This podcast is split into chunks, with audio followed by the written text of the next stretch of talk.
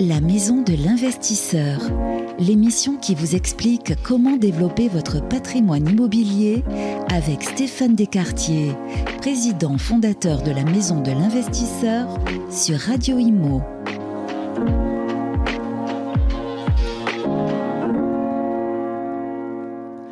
Bonjour et bienvenue dans la Maison de l'Investisseur. À mes côtés, Stéphane Descartier pour répondre à vos questions investissement. Bonjour Stéphane. Bonjour Charlotte, bonjour à tous. Quelle est la devinette du mois? Alors, la devinette du mois, c'est euh, le titre, on pourrait dire, de l'onanisme immobilier. Un peu tapageur. un peu tapageur. Bon, je vous rassure euh, tout de suite, hein, on va pas être euh, graveleux. il s'agit effectivement surtout de savoir si on peut s'auto-satisfaire en quelque sorte en immobilier, c'est-à-dire notamment se louer à soi-même et se vendre à soi-même. Donc deux notions effectivement en immobilier. Alors l'onanisme immobilier, c'est pas le, le, le, terme juridique, hein, je vous rassure tout de suite, mais on pourrait le considérer effectivement comme ça. Ne l'employez pas pour briller en société, ça pourrait faire tâche. Très bien. Eh ben écoutez, moi je vous propose qu'on en parle tout de suite. La maison de l'investisseur, c'est parti. La maison de l'investisseur, la devinette du mois.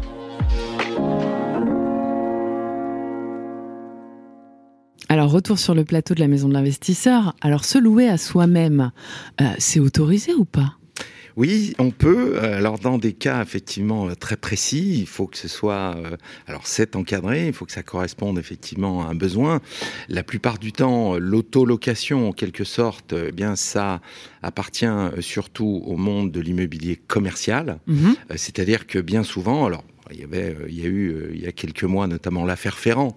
Je ne sais pas si vous en souvenez, c'était mis un petit peu sous les sous les feux de l'actualité puisque c'était les locaux qui étaient loués au Mutuel de Bretagne et c'était Monsieur Ferrand avec sa compagne qui avait acheté les, biens en SCI et qui les louait à l'activité. Bon, tout ça, alors ça, c'est extrêmement courant.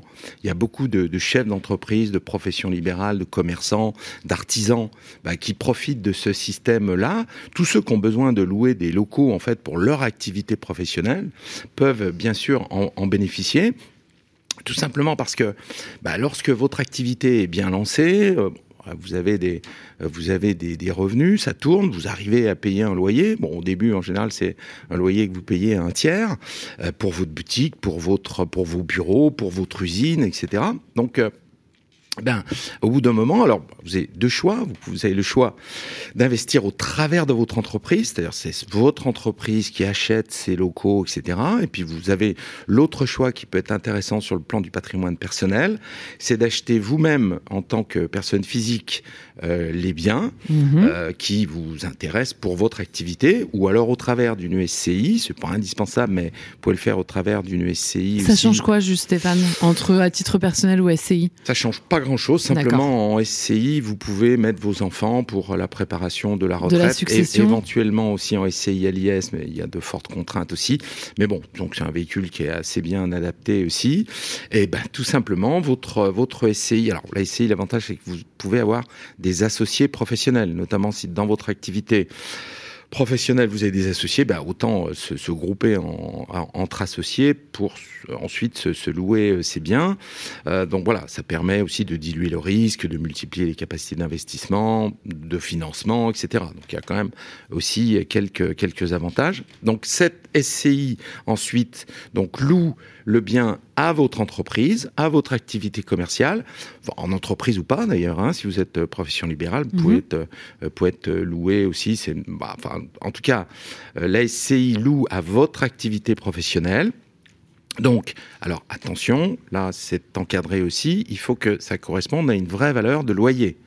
Ça peut pas être un loyer beaucoup plus fort. Voilà, ça peut pas être un loyer beaucoup plus fort qui rembourserait euh, euh, la totalité de votre emprunt ou plus. euh, C'est-à-dire genre de tirer sur la trésorerie de la boîte pour effectivement vous enrichir vous à titre personnel. Donc ça ne marche pas.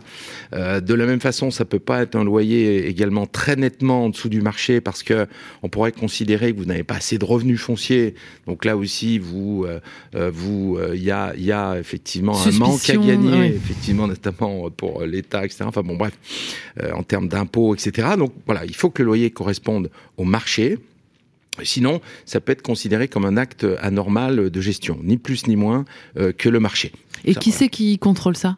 Alors bah c'est alors c'est pas contrôlé tous les tous les ans en permanence. C'est simplement si vous avez un contrôle, un jour si vous avez un contrôle ou si votre entreprise a un contrôle, URSAF, etc. Mm. Bon, bah ils vont venir voir dans tous les détails et puis dire ah bah oui, bah tiens là le, votre loyer, qui c'est le propriétaire, etc. Bon voilà, donc ils rentrent un petit peu voilà à l'occasion d'un contrôle, soit sur le plan personnel, soit sur le plan de l'entreprise, pour être amené à rendre des comptes entre guillemets, enfin en tout cas à justifier le fait que ce n'est pas au détriment de l'entreprise, ni hmm. à un avantage hmm. très important pour l'entreprise. Il faut que ça corresponde, et il faut que le loyer corresponde à effectivement à, un loyer marché tout simplement. D'accord. Et si autant de chefs d'entreprise le font, c'est qu'on imagine qu'il y a bien sûr des, des, enfin que c'est un bon placement. Oui. Alors c'est un, alors c'est un bon placement déjà parce que en immobilier commercial, on a des, des rendements qui sont plus élevés qu'en immobilier euh, d'habitation. Euh, parce que effectivement, notamment en immobilier commercial, il y a plus de carences. Euh, on peut mettre un certain temps entre deux locataires à retrouver euh, un, un, un, locataire. Donc il y a, y a, plus de risques mhm. également. Il y a, y, a, y a, quasiment pas d'assurance loyer impayé qui garantissent un risque commercial, etc. Donc on, on, le constate, on le voit partout, les rendements sont plus élevés. Bon, de manière générale, tout ce qui concerne les pros est toujours plus élevé. Oui, hein. tout à fait. C'est plus élevé. Donc on, on arrive sans trop de problèmes à euh, on constate euh, euh, sur le marché des locaux professionnels, boutiques, etc., on constate des rendements de 6-7% encore aujourd'hui. Voilà. Alors, Ce qui est énorme. Tout à fait, c'est tout à fait intéressant. Alors, je ne parle pas du triangle d'or parisien où là, on est rendu à peine à 4%, mais disons, en général, en moyenne, sur n'importe quelle métropole, ville moyenne ou quartier classique, y compris de la région parisienne, on va arriver sans trop de problèmes à des rendements de 6 ou 7% à cause de cette prise de risque, justement, mm. hein, en tant que, en tant qu'investisseur sur le commercial. Mais là, la prise de risque, elle est relative. Bah oui, parce que votre locataire, c'est vous-même. Enfin, en tout cas, c'est votre activité. Donc, si votre activité est pérenne, s'il y a euh, de bons résultats, si ça tourne en quelque sorte, bah, vous gardez la prime de risque, mais vous abandonnez le risque. A-t-on déjà eu le cas d'ailleurs de, de quelqu'un qui se louerait à soi-même et qui paierait pas son loyer? Bah oui, ça, oui, ça certainement, ça a dû arriver. oui, c'est quand même incroyable ça. Oui, tout à fait. Mais enfin bon, voilà, quand on est chef d'entreprise, qu'on a un peu avoir à un moment donné des difficultés, euh, quand on se le paye à soi-même, son loyer, bon bah, on va se le payer quand même, quoi. On va peut-être tirer sur d'autres postes, mais celui-ci peut-être pas tout de suite. En tout cas, en tout cas moins facilement que si euh, le bailleur est un tiers, etc. Et, du coup, c'est vrai qu'on est assez libre du coup, puisque euh, on rappelle qu'en matière commerciale, quand même euh, beaucoup de choses sont à la charge du locataire. Oui, bien sûr, bien sûr. Alors, l'avantage, effectivement, aussi, c'est que, bah, on l'a dit, votre locataire, c'est vous. Il est un peu près fiable, comme on disait. Il est euh, effectivement plutôt sympathique. Il va pas vous emmerder euh, tous les quatre matins, puisque, puisque voilà, vous le connaissez bien. il va, vous, il va la plupart du temps, effectivement, prendre la taxe foncière à sa charge. Hein, ça, sur les beaux commerciaux, c'est aujourd'hui les, les, les, nouveaux beaux commerciaux depuis 10-15 ans, c'est quasiment la totalité euh, des beaux commerciaux qui mettent la, la, la, taxe foncière à la charge du, du preneur, du locataire. Donc, bah, vous n'avez même pas de taxe foncière. Les travaux, là, vous pouvez faire un petit peu comme ça mmh. vous arrange. Si vous avez effectivement euh, un intérêt, vous, en tant que euh, personne euh, physique ou SCI, à faire des travaux, c'est pas inintéressant parce que ça vous crée du déficit ensuite qui vont absorber vos loyers. Donc ça peut être intéressant de faire vous-même des travaux. Ou alors, bah, c'est le locataire qui fait les travaux parce que ça améliore son fonds de commerce. Donc là, il n'y a pas de problème. Vous pouvez ventiler, d'ailleurs, y compris ventiler une partie des travaux, prendre des hmm. travaux pour vous, en laisser un peu à votre locataire, à votre activité, qui peut financer y compris ses travaux. Enfin bon, voilà, vous pouvez euh, gérer un petit peu comme vous voulez sur les travaux. Donc là aussi, euh, il y a pas mal, euh, il y a pas mal d'intérêt. Et, du coup, si j'ai beaucoup, beaucoup de travaux, je peux m'octroyer éventuellement une franchise de loyer? Oui, tout à fait. Il faut que ça. Alors, le, le, effectivement, le fil, le fil conducteur, ce qu'il faut retenir, c'est que il faut pas qu'il y ait d'acte anormal. Il faut faire comme si c'était euh, un bailleur euh, classique, un locataire classique. Il faut pas trop tirer sur la corde non plus. si vous faites des travaux absolument somptueux dans vos bureaux, dans votre boutique, qui coûtent une, une fortune en tant que locataire à votre activité commerciale, et que vous faites même pas un petit geste sur le loyer, etc. Bon, ça peut tiquer. Donc, il faut, voilà. Encore une fois, ce qu'il faut retenir, c'est qu'il faut que ce soit, il faut qu'il y ait un équilibre, comme mmh. si c'était des tiers XY. Il mmh. faut pas avantager. Une relation sincère avec soi-même. Voilà, tout à fait. Il faut pas trop s'avantager, il faut pas trop avantager son entreprise, ni la léser, mmh. etc. Il faut que ça corresponde à des données à peu près euh, tangibles, normales, qu'on peut voir à tous les coins de rue. Quoi. Mmh. Et l'impôt sur la fortune immobilière, Qu'en est-il dans ces situations-là? Alors ben là, vous avez un avantage aussi, et c'est quand même assez surprenant. Moi, ça m'a toujours euh, surpris parce que, alors, si euh, effectivement vous êtes considéré par rapport à l'ancien système de l'ISF, si votre entreprise est considérée comme votre outil de travail, c'est-à-dire il faut détenir plus de 25% des parts et puis être un des dirigeants de l'entreprise. Donc si vous rentrez dans ce cas-là, même si vous détenez les murs commerciaux en nom propre à titre personnel, c'est-à-dire qu'ils n'appartiennent pas à l'entreprise, ils sont aussi considérés comme outils de travail. Donc ils ne rentrent pas dans votre EFI si vous êtes à l'EFI. Ou ça peut vous permettre de ne pas rentrer à l'IFI si vous avez euh, une très grande boutique, des très grands bureaux, etc., qui peuvent valoir quand même un certain prix. Euh, si effectivement euh, vous êtes dans les, vous êtes exploitant, vous avez plus de 25%, vous êtes quatre dirigeants, vous avez plus de 25% de, de départ de votre entreprise, donc c'est considéré comme outil de travail, même si c'est détenu en fonds propres. C'est vrai que c'est un peu surprenant, mais bon, pour une fois qu'il y a une chose surprenante effectivement qui soit plutôt à l'avantage du contribuable, on ne va hmm. pas trop se plaindre. Non, c'est certain. c'est certain. Et à part, euh, du coup, les murs commerciaux, bureaux, euh, pour un logement, ça pourrait fonctionner? Alors, il y a quelques cas très précis où c'est accepté, effectivement, de louer notamment un logement. Euh, de, de, louer en quelque sorte votre propre logement aussi, c'est lorsque notamment vous avez si, par exemple, en tant que chef d'entreprise, mhm. vous êtes euh, amené à vous déplacer très souvent sur une filiale, euh, vous allez toutes les semaines, plusieurs jours par semaine, à tel ou tel endroit, c'est récurrent, etc. Ou alors une zone de production, ou que sais-je.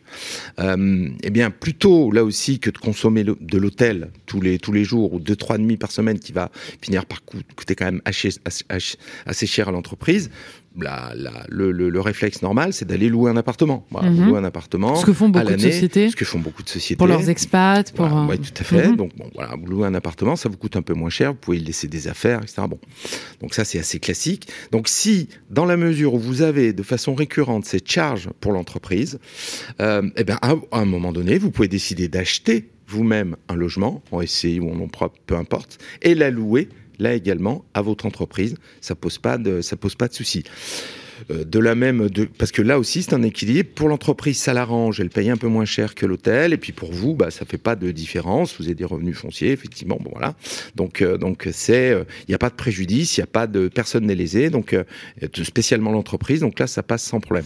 L'autre cas qui est très souvent et que j'utilise moi, par exemple moi-même pour mon entreprise, on a nous des collaborateurs à Lyon, à Bordeaux, à Lille, qui viennent très souvent aussi au siège pour se former, pour euh, réaliser des affaires, etc. Puis des, stagiaires également qui viennent des, euh, de, nos filiales en région pour se former également à Paris pendant la première partie de la formation qui dure quand même quelques semaines, etc. Bah là, de la même façon, plutôt que de louer de l'hôtel à l'année avec le prix des hôtels quand même à Paris qui sont pas donnés, eh bien, on loue en permanence depuis très longtemps un ou deux appartements à proximité des bureaux et ça nous coûte beaucoup moins cher. Euh, et puis parfois, certains euh, de ces logements, ils peuvent nous appartenir à moi, à mes associés, etc. Et puis voilà, donc ça, c'est aussi euh, l'avantage de pouvoir louer des logements. Encore une fois, du moment que l'entreprise n'est pas lésée, voire même que ça lui rapporte un petit peu, n'y a pas de souci, c'est tout à fait accepté. Alors j'ai une question du coup, parce que là je comprends tout à fait que effectivement euh, on achète un logement euh, pour euh, se le louer à soi-même, mais on parle plutôt là de, de, de, on parle pas de résidence principale, c'est-à-dire que si j'achète ma résidence principale et je loue une partie de mon logement à mon entreprise. Oui, alors ça c'est possible aussi. Alors ça, c'est possible aussi. Alors à l'entreprise, euh, oui, euh, c'est euh, possible éventuellement. Alors notamment dans le cadre du télétravail, non, ça c'est pas. Enfin, j'ai pas vu de cas où c'était accepté. Mais par contre, vous pouvez, alors par exemple, ce que je vois très souvent, vous pouvez, vous êtes propriétaire de votre logement, vous avez une activité commerciale mhm. que vous exercez à votre domicile. Donc là, vous pouvez louer une pièce, un bureau. Un bureau. Voilà, vous pouvez tout à fait louer et passer en charge de votre entreprise plutôt que de louer effectivement un tiers, un bureau XY euh, dans, euh, dans à côté de chez vous. Vous pouvez tout à fait donc louer à votre activité un bureau. Alors là aussi, il faut que les loyers soient raisonnables. Hein, mhm. C'est des loyers de plusieurs milliers d'euros pour un bureau, vous avez de bonnes chances d'être retoqué, mais vous pouvez tout à fait, effectivement, dans ce cas-là, sur une activité libérale, ou si c'est votre société, vous pouvez louer une partie de votre résidence principale à votre activité, ça, ça pose pas de souci. Ce qui permet éventuellement, pareil, de prendre en charge finalement par la société une partie de son, son, crédit immobilier. Tout à fait, tout à fait. Très bien. Et au niveau de la fiscalité euh, par rapport à tout ça? Eh ben, La fiscalité, le problème, c'est que tout ce qui est locaux commerciaux, etc., là, on est obligatoirement en revenu foncier. Donc, ben, revenu foncier, on le sait, on l'a déjà dit plusieurs fois, c'est le c'est massacre à la tronçonneuse. C'est-à-dire que, euh, alors là, a fortiori, euh, surtout si vous n'avez pas de taxe foncière, si vous n'avez pas de travaux, si c'est votre locataire qui fait les travaux, bah, ça rentre plein pot très vite. Alors, vous déduisez un, tout petit peu de charge et surtout vos intérêts d'emprunt, parce que l'intérêt, c'est aussi d'emprunter pour ce type d'opération. Mais les intérêts sont encore très bas, même s'ils ont monté un petit peu. Donc, euh, bah, votre loyer, il est très vite taxé à la tranche marginale, à votre tranche marginale d'imposition plus CSG à 17,2. Donc, bah, vous êtes tout de suite, dès que vous êtes imposable, entre un tiers et deux tiers des loyers nets qui repartent en impôts. Donc c'est très douloureux. Donc il faut une stratégie mhm. à mettre en place pour aller travailler cet impôt-là, quoi. Parce que sinon, bah, vous en redonnez quand même effectivement une grosse partie. Une grosse partie. Donc il faut une stratégie. Il faut être euh, accompagné pour avoir une, une stratégie. Donc pour euh, travailler cet impôt-là. Hmm. Alors on a parlé d'acheter, on a parlé de louer, mais que se passe-t-il si je veux revendre? Alors si vous vendez, alors si vous vendez effectivement, euh, le, notamment euh, l'intérêt d'avoir d'un côté votre fonds de commerce, votre activité commerciale et de l'autre côté les murs, c'est que vous pouvez vendre l'un ou l'autre ou les deux. Oui, ce qui est quand même une particularité française, hein, on le précise, hein, la notion de fonds de commerce, je crois que c'est, ça n'existe pas partout. Hein. Oui, c'est. Euh, nous, on va euh, revendre les murs et le fonds, et ce sera euh, vraiment deux entités juridiques distinctes. tout à fait, tout à fait. Alors, a fortiori, quand les propriétaires sont, sont sur des, des, choses différentes, des schémas différents, mais, mais voilà, donc l'intérêt, c'est que comme les deux sont dissociés, plutôt que ce soit l'entreprise qui achète les locaux, bah, vous pouvez vendre, si vous vendez l'entreprise toute seule, vous la vendez moins cher. vous pouvez vendre aussi les murs au repreneur, si ça mhm. l'intéresse, ou alors si le, si le, repreneur, bien sûr, ça ne l'intéresse pas d'acheter ou qu'il ne peut pas. Parfois, si déjà il a payé le, fonds de commerce mm. euh, ou l'entreprise ou les ou l'activité commerciale, il peut pas forcément faire les deux. Donc vous pouvez effectivement à ce moment-là continuer à louer. Donc ça vous fait un complément de revenu, notamment la retraite.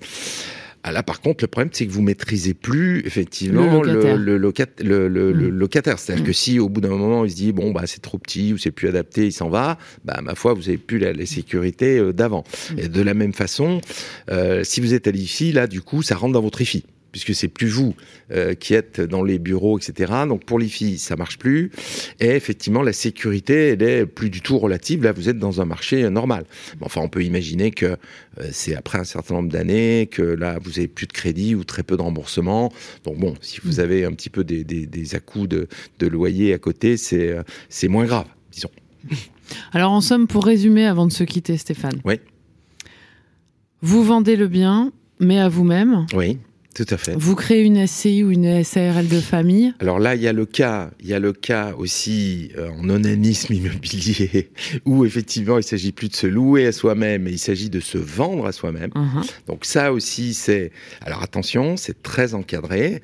Euh, les, les cas où ça peut être intéressant, c'est par exemple vous avez un bien que vous détenez depuis très longtemps, donc là vous n'avez pas forcément de, travaux à faire, vous avez plus d'intérêt d'emprunt puisque bah, vous avez euh, euh, soldé le crédit, ou alors c'est un bien que vous avez hérité, bon donc vous n'avez pas d'intérêt d'emprunt. Donc, ben, le problème, c'est que vous êtes surfiscalisé sur ce bien. C'est ce qu'on disait tout à l'heure. Ça rentre plein pot dans votre tranche d'imposition, plus la CSG. Donc, bon, vous êtes très vite dans des euh, proportions d'impôts euh, très importantes. Par ailleurs, donc, vous avez par exemple des enfants. Vous souhaitez mmh. commencer à préparer votre, votre euh, succession. Et dans le même temps, ce bien, vous dites, bon, le vendre, oui, c'est bien, je pourrais récupérer l'argent, peut-être acheter une résidence secondaire pour mes vieux jours ou en faire autre chose, des véhicules de collection, que sais-je. Mais vous dites, bon, ce patrimoine, quand même, ce serait pas mal de le transmettre à, mes enfants. Donc il y a des montages qui sont assez courants, effectivement. Alors les anglo-saxons appellent ça un OBO, un Owner Buyout, donc mhm. un rachat à soi-même en français. Donc le système classique, c'est que le bien que vous détenez, vous, à titre personnel tout seul, vous allez le vendre à une SCI, par exemple, euh, qui sera, par exemple, vous, dans la SCI, vous allez avoir 50%, Vos enfants, vous avez deux enfants, ils auront chacun 25%. Donc c'est bien parce que comme ça, vous préparez votre succession, etc. Cette SCI emprunte, la quasi-totalité. Donc ça aussi, c'est l'intérêt. Euh, et euh, ben, l'intérêt, surtout pour vous en tant que propriétaire, c'est que ben, vous touchez l'argent de la vente. Mmh. c'est pas mal. C'est pas négligeable. Et vous restez propriétaire quand même. Donc c'est le beurre et l'argent du beurre. Donc vous touchez l'argent de, la, de la vente qui vous permet bah, de, de, réorganiser votre patrimoine, peut-être de solder d'autres crédits ou d'acheter euh, une résidence secondaire sympa, etc. Et vous restez propriétaire du bien, en tout cas avec votre famille, avec vos enfants. Et l'intérêt aussi, c'est que sur le plan fiscal, comme vous avez fait un prêt à 100% derrière, eh bien, euh, vous avez effectivement beaucoup d'intérêt d'emprunt, en tout cas au début, à déduire, donc vous avez moins de fiscalité. Ça, c'est ça, c'est l'avantage aussi. Et alors, le cas échéant, vous pouvez partir aussi sur plutôt une location meublée, auquel cas il ne faudra pas faire une SCI, mais créer une SARL de famille, auquel cas là, vous pourrez faire de la location meublée si le bien, effectivement, le, le, le, le permet, s'il est adapté à la location meublée. Donc ça aussi, la vente à soi-même, ça peut être intéressant. Hmm. Alors attention, il faut quand même faire les choses dans les règles. Euh, là aussi, si vous vous rachetez à vous tout seul votre bien, vous vous faites retoquer, puisque c'est une opération à but uniquement fiscal, c'est du mini abus de droit. Si vous êtes propriétaire à 100% d'un bien, vous créez une SCI à 99%, vous le rachetez, ça passe pas. Hein, ça, se, ça, se, comprend, puisque là, c'est uniquement à but fiscal, etc. Il faut qu'il y ait une vraie logique de transmission, hmm. notamment. Et, euh, on fait ça plutôt avec euh, de, votre euh, conseil. on fait ça plutôt avec des enfants petits ou avec des enfants déjà majeurs? Alors, plutôt avec des enfants déjà majeurs, parce que si vous êtes avec des enfants mineurs, une réglementation, avec des juges et tutelles, etc., bon, ça peut être c'est un peu très plus, lourd. très lourd un peu plus lourd. Ouais. Euh, alors surtout s'il y a un emprunt, donc ça c'est un peu c'est un peu euh, un emprunt sur une SCI avec des enfants mineurs, ça c'est pas terrible, mais bon les enfants sont vite majeurs, hein, hmm. voilà. oui à 18 ans, hein, rien que ça. Hein. bon, après il faut bien s'entendre avec ses enfants. 18 ans, oui bien sûr, ah. oui, bien sûr, mais il faut des bons statuts de SCI, il hein, faut monter des bons statuts avec euh, des clauses assez serrées, notamment pour la revente, pas faire n'importe quoi sur la revente, l'argent, etc. Si t'es pas sage, tu vas au coin. voilà, mais ça c'est Mais c'est sûr qu'il faut pas apprendre des statuts de SCI sur Internet comme ça ou sur bon. Il faut faire les choses comme il faut. Dans les règles de l'art. Dans les règles de l'art, il faut tenir une vraie comptabilité aussi sur euh, la SCI, euh, faire euh, des vraies assemblées générales, etc.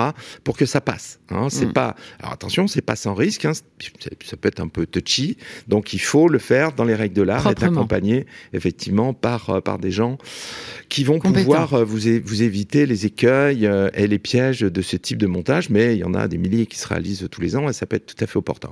Eh ben écoutez euh, Stéphane, euh, je suis ravi. je crois qu'on a fait le tour de ce sujet. Euh, on a bien compris les tenants et les aboutissants de l'onanisme immobilier. Elle se termine. Merci chers fidèles auditeurs. Stéphane, bien sûr, merci à vous pour tous ces précieux conseils. Merci à la technique. On se retrouve le mois prochain. À très bientôt sur Radio Imo. La maison de l'investisseur, une émission à réécouter et télécharger sur le site et l'appli radio.imo et toutes les plateformes de streaming.